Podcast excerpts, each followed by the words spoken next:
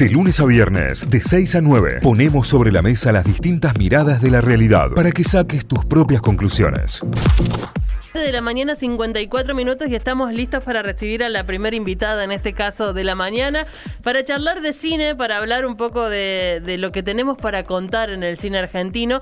Una película que se estrena hoy y que además va a venir a Córdoba, va a estar en Córdoba a partir del 11 de noviembre en el Cineclub Municipal. Eh, y estamos en línea ya con su directora. Le damos la bienvenida a Tatiana. Buen día, ¿cómo estás, Tatiana? Un gusto de tenerte al aire con nosotros. Muy bien, acá despertando. Gracias por el espacio. Arrancando la mañana muy temprano, una, una, en una jornada que va a ser muy movida, me imagino. Sí, sí, ya tengo, ahora sigo de largo hasta la noche, así que Va a venir con, de todo. Eh, bueno, estamos hablando con Tatiana Mazú, que es la directora de la película Caperucita Roja. Ya el título nos, nos resulta atractivo en función de que todos estamos un poco atravesados por la historia de, de Caperucita Roja. Pero en realidad es una película que va a contar la historia de dos mujeres que se encuentran con 70 años de diferencia, una nieta y una abuela, que tienen historias para contarse y, que van a encontrarse en un momento histórico de la mujer muy particular, ¿no? Eh, contame cómo surge eh, la, idea del proyecto de esta película? Dale, bueno, esa abuela es mi abuela y, esa otra nieta soy yo. Eh, un poco siento que la peli eh, empezó cuando nací, ¿no? y cuando mis papás me dejaban al cuidado de mi abuela cuando ellos iban a trabajar. Mi abuela también trabajaba, sigue trabajando de hecho, pero desde su casa porque es modista. Entonces, mientras ella trabajaba, me, contaba sus historias de vida y me contaba cuentos y me cantaba canciones. Eh, y yo la escuchaba mientras tanto y jugaba con telas y botones mientras ella cosía.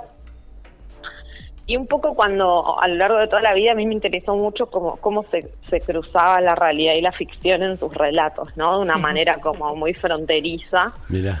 Eh, y, bueno, cuando yo empecé a estudiar cine hacia el 2008 tenía como muy claro que quería hacer una película en relación a todo este mundo de ella, pero en ese momento pensaba que tenía que hacer una película de ficción.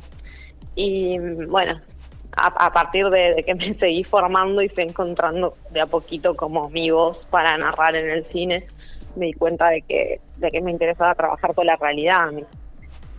Y ahí empezó un proceso que fue un poco de la mano del alzamiento del movimiento feminista en Argentina. estoy hablando, este proyecto empezó a finales de 2014, principios de 2015, con el primer Ni Una Menos, etcétera. Y eso, más mi, militancia también, yo soy cercana como a espacios de izquierda y demás, me hicieron revisar la historia de mi abuela como mujer campesina e inmigrante, digamos, desde un punto de vista que que antes yo no tenía, ¿no? Y un poco eso me motivó a, acercarme un poco a esas historias y empezar a trabajar con las contradicciones de mi abuela, porque mi abuela es una persona criada durante el franquismo en España, con una educación muy conservadora, y empezar a construir una película y un relato en relación a nuestras diferencias eh, y nuestros puntos en común también. Claro. Eh, es, muy. La primera pregunta que te quería hacer es si es tu abuela materna o tu abuela paterna materna. no sé por qué, pero me lo imaginé desde el principio, desde que empecé a leer sobre la película, eh, imaginé que era tu abuela materna.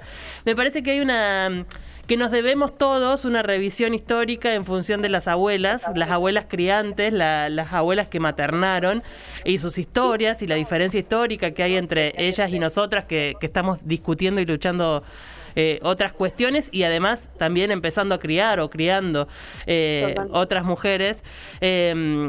La historia de tu abuela es muy particular, esto que mencionabas, lo conservador del franquismo, la historia de servidumbre dentro de la misma familia en la, que fue criada.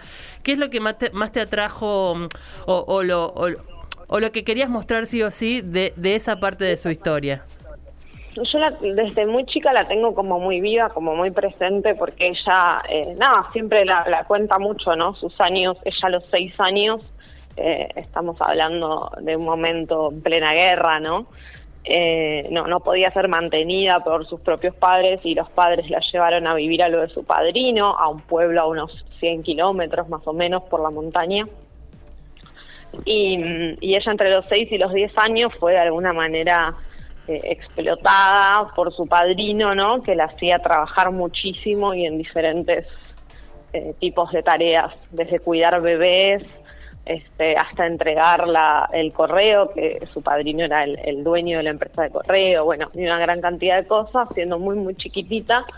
Eh, y cuando tenía 10 años, eh, se cansó de esa situación y escapó sola por el bosque em, hasta su, su pueblo natal, ¿no? Esos 100 kilómetros siendo muy chiquita y, y para mí esa, esa escena era como muy, muy fundamental, ¿no? Y es de ahí un poco de donde surge eh, primeramente esta imagen de la caperucita roja y que a mí justamente es lo que me interesaba en relación a esto de las contradicciones que decía, que esta, esta, esta cuestión de escapar de esas situaciones de opresión, ¿no? Y cómo por un lado ella, desde el discurso, defiende un montón de ideas conservadoras en relación al trabajo, en relación al género, en relación a un montón de cuestiones que organizan la sociedad, pero sin embargo en la práctica siempre trató de escapar de ellas de alguna manera. Entonces eso a mí me empezó a resultar como un, espacio interesante para indagar.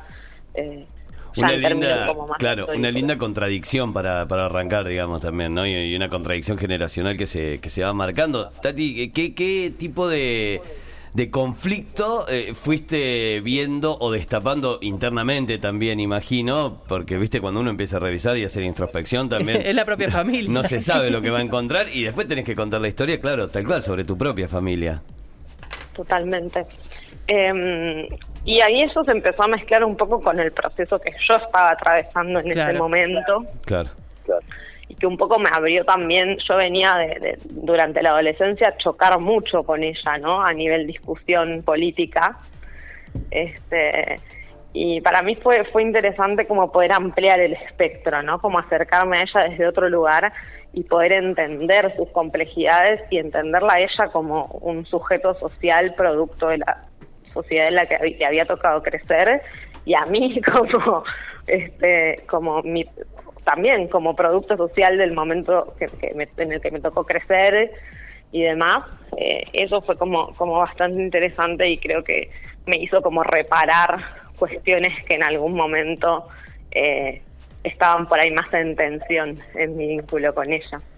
Me parece un, un, recorrido maravilloso. Seguramente en las películas encontremos los puntos de coincidencia. Acá hablamos desde los puntos de partida para que para que todos tengan ganas de revisar su propia historia por un lado y de encontrarse con esta película también para, para hacer eh, su propia evaluación respecto a la historia que tenemos todos, porque de alguna manera abuela tenemos todos, sea, sea biológica o, sea alguien que, que, se construyó en ese rol dentro de, tu historia, eh, eh, cómo nos atraviesa la, historia en sí, digamos, a través de las personas, es, muy interesante de descubrir más en un proceso en el, como, el que, como el que estamos hoy.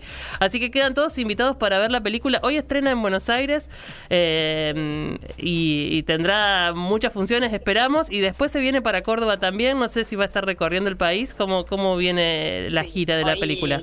Hoy se estrena en Buenos Aires, eh, acá en dos salas. Em, y en simultáneo empieza la gira por el resto del país, eh, porque hoy mismo empieza a proyectarse en Chipoleti y así continuará en distintos lados del país.